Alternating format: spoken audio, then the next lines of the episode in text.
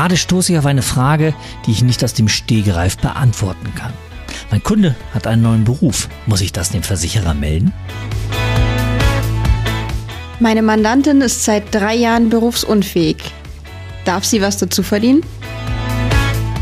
Berufsunfähigkeit oder Grundfähigkeit? Ist das wirklich ein Entweder-Oder? Diese und jede Menge weiterer Fragen beschäftigen täglich viele Versicherungsvermittler.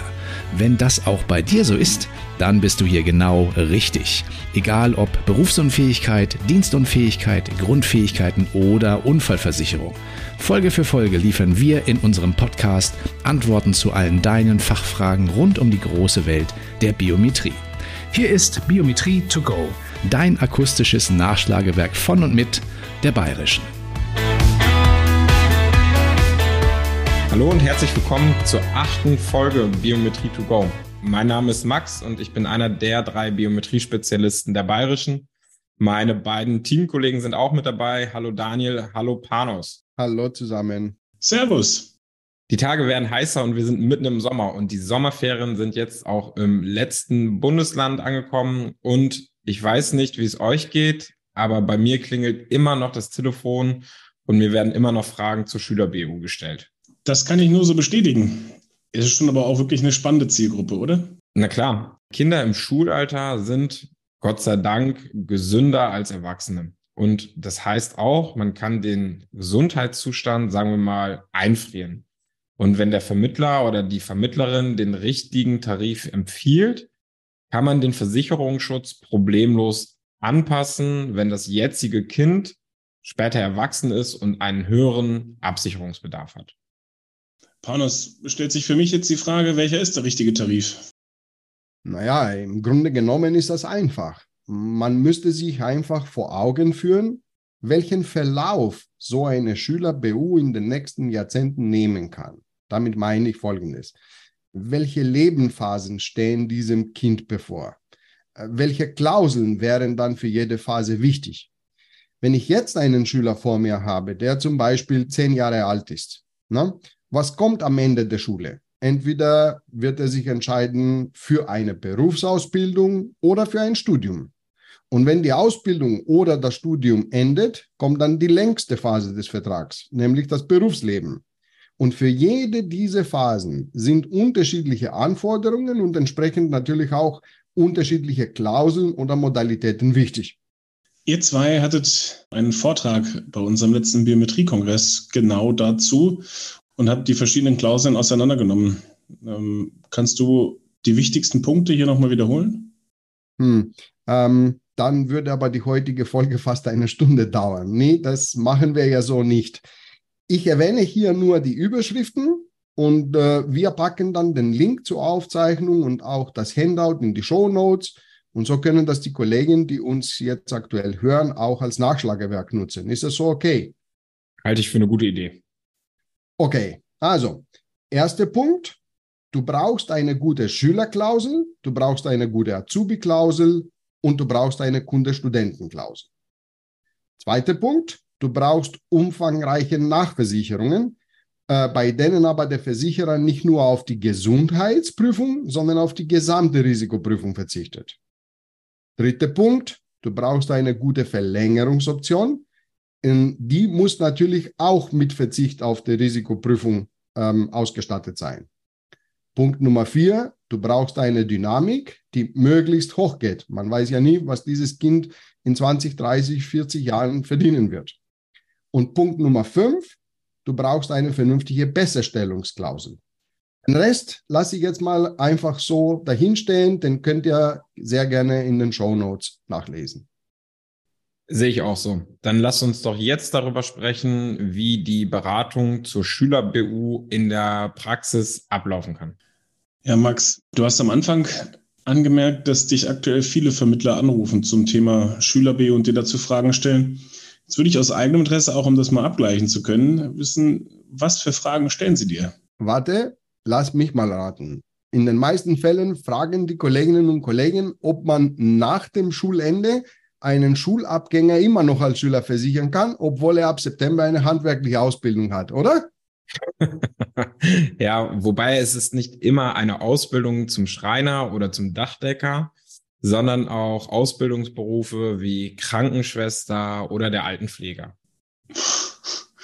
Genau das hatte ich im Kopf, als ich die Frage gestellt habe, weil exakt diese Frage ständig kommt. Ja, nicht nur ihr zwei, mir geht's genauso. Ich meine, ich finde es wirklich gut, dass man sich spätestens dann, wenn eine körperlich anspruchsvolle Ausbildung unmittelbar bevorsteht, Gedanken gemacht werden wegen einer BU. Und ich finde es noch besser, dass es doch einige Versicherer gibt, so wie wir zum Beispiel, die Schulabgänger vor Beginn der Berufsausbildung doch noch als Schüler versichern. Aber da stellt sich bei mir die Frage, warum erst jetzt? Warum nicht früher? Ich meine, vor 10 oder 15 Jahren würde ich das verstehen. Da war das früheste Eintrittsalter bei 15 bis 18 Jahren. Aber in den letzten drei, vier Jahren gibt es viele Anbieter, die viel früher versichern würden. Warum wird damit gewartet, bis ein teurer Beitrag droht? Ich denke, das kann viele Gründe haben. Zum Beispiel, der Vermittler bietet zwar eine Schüler-BU an, doch die Eltern lehnen es ab, weil das Familienbudget den Abschluss nicht ermöglicht. Wenn das Kind mit der Ausbildung beginnt, wird es auch selber Geld verdienen und kann den Beitrag in den meisten Fällen sogar selbst tragen. Das kann ich natürlich verstehen, äh, insbesondere wenn man mehr als ein Kind hat. Aber dafür gibt es auch Lösungen, Leute. Also man kann mit einer geringeren Rente beginnen, wenn das Geld in der Familie knapp ist. Dann kann man ja, wie hast du das vorhin genannt, den Gesundheitszustand quasi einfrieren und dann später erhöhen. Bei uns zum Beispiel kann man mit einer kleineren Rente, sagen wir mal 500 Euro, beginnen und schon zum Berufsbeginn kann man um ganze 1000 Euro erhöhen. Dann hätte dieses Kind dann später zu Berufsbeginn eine Rente von 1500 Euro. Wichtig ist, wie ich vorhin erwähnt habe, dass der Versicherer auf die gesamte Risikoprüfung verzichtet und eine Besserstellungsklausel anbietet.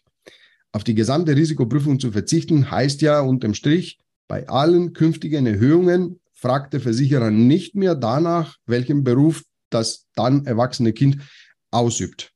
Und Besserstellungsklausel meine ich ja wiederum so, der Versicherer räumt ein Recht ein, dass die Beiträge später günstiger werden können, wenn der spätere Beruf zu einer besseren Einstufung führt. Wenn man jetzt also diese beiden Voraussetzungen in einer Schüler-BU hat, kann man auch, wenn das Geldbeutel das sonst nicht hergibt, mit einer kleineren Rente beginnen. Natürlich empfehle ich immer die maximal mögliche Rente, aber wenn es sonst nichts geht, dann ist eine gut ausbaufähige Initialrente von zum Beispiel 500 Euro viel besser als gar keine Vorsorge. Ja, würde ich dir zustimmen. Mir fällt aber ein weiterer Grund ein, warum in vielen Fällen der Abschluss doch erst bei Ausbildungsbeginn gewünscht ist. Und der wäre? Ja, ich höre öfter von Vermittlern, dass viele Eltern nicht erkennen, wie wichtig es ist, den Abschluss der Schüler-BU so früh wie möglich anzusteuern.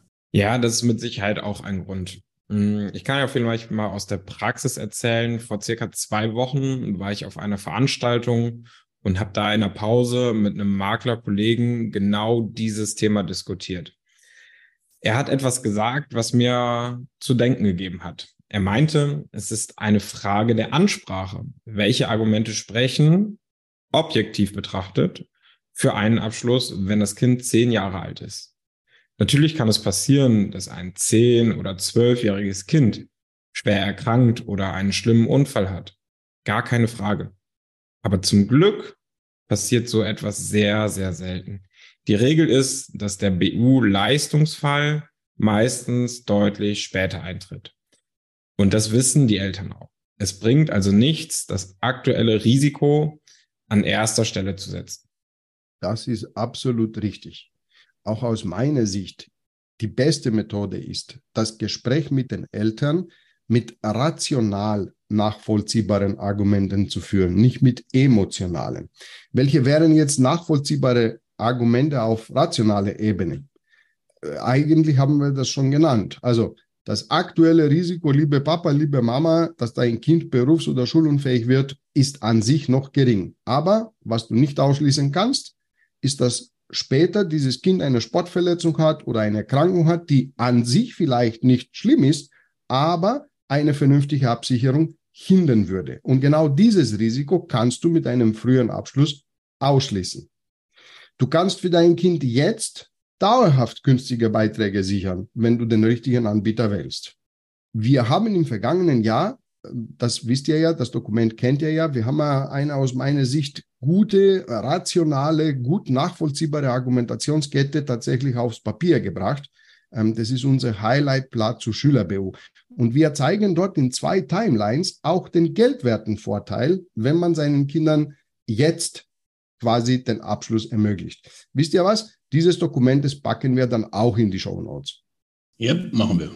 Sehe ich auch so, aber würde auch noch gerne einen weiteren Punkt ansprechen. Wie seht ihr das? Welche Rolle sollte die Schüler-BU in der Bestandsarbeit von Vermittlerinnen und Vermittlern spielen? Ich glaube, das ist ein riesengroßer Punkt und spielt eine absolut wichtige Rolle. Ähm, mal auch nach draußen gefragt an die Zuhörerinnen und Zuhörer, wer von euch hat keine Familie in seinem Stand? Keine. Und ich bin mir zu 100 Prozent sicher, egal welche Zielgruppe ich im Fokus habe, jeder meiner Kunden oder zumindest Teile meiner Kunden haben Kinder. Definitiv. Und deswegen kommt es auch in der Praxis hauptsächlich darauf an, wie der Vermittler organisiert ist. Ein paar einfache Fragen stelle ich jetzt an der Stelle, also insbesondere jetzt an euch, liebe Kolleginnen und Kollegen, die uns gerade zuhört. Hast du Name und Geburtsdatum der Kinder deiner Kunden in deinem Kundenverwaltungsprogramm? Du kennst mit Sicherheit alle Kinder persönlich, aber ohne eine Datenbank, wie möchtest du dann selektieren? Es ist dann nur der Zufall oder der Zuruf seitens des Kunden, dass du zu einem Gespräch wegen Schüler-BU eingeladen wirst. Der erste Schritt ist also, aus meiner Sicht, Daten einzupflegen. Der nächste Schritt ist, die meisten Kolleginnen und Kollegen führen regelmäßige Gespräche mit ihren Kunden, sehr oft sogar Jahresgespräche. Jetzt mal die Frage an euch, steht die Schüler-BU als Agendapunkt bei euren Jahresgesprächen? Wenn ich bei der Vorbereitung sehe, dass der Sohn oder die Tochter von meinem Kunden zum Beispiel zehn Jahre alt geworden ist oder in der nächsten Zeit wird, dann sollte ich diesen Punkt unbedingt aufnehmen und mit den Eltern besprechen. Und wenn ich schon eine Schüler-BU abgeschlossen habe, dann endet dieser Zyklus nicht. Da beginnt ja der nächste Zyklus, nämlich ich setze eine Wiedervorlage für das Ende der Schule oder später für das Ende der Ausbildung oder für das Ende des Studiums. Nur so kann ich gezielt darauf zurückkommen und mit Hilfe der Nachversicherungen den Versicherungsschutz anpassen. Machen wir uns jetzt auch nichts vor. Ohne eine systematische Arbeit im Bestand wird man zwar Schüler-BU vermitteln können, ab und an, aber eben nur zufällig. Mit einem System schafft man nicht nur Umsatz, sondern, und das ist das Wichtigste, wir sichern die Zukunft unserer Kunden und deren Kinder. Und wenn man das wirklich systematisch so macht, dann kriegt man auch noch Empfehlungen und so geht dann der Zyklus einfach weiter. Ja, da hast du äh, viele, viele wichtige Themen angesprochen ähm, und ich glaube, das können wir so als Schlusswort gelten lassen. Damit von mir, das war's wieder, liebe Zuhörerinnen, liebe Zuhörer. Das war tatsächlich schon die achte Folge Biometrie to go. Wir hoffen auch heute, dass es euch gefallen hat und dass es wieder einen Mehrwert für euren Beratungsalltag äh, mitgebracht hat. Unseren Podcast könnt ihr auf eingängigen Streaming-Diensten abonnieren. Wird uns natürlich sehr freuen, wenn ihr auch die nächste Folge, die neunte Folge, hier zum spannenden Thema der Grundfähigkeitsversicherung einschaltet. Die zentrale Frage ist hier, wo sind die Unterschiede zwischen BU und GF, also zwischen Berufsunfähigkeit und Grundfähigkeitsversicherung? Und ist die Grundfähigkeitsversicherung nur eine BU Light? Ich würde sagen, unbedingt einschalten. Das war's von mir. Vielen Dank fürs Zuhören. Bis zum nächsten Mal. Spannendes Thema. Wir freuen uns drauf. Bleibt einfach dran. Bis zum nächsten Mal.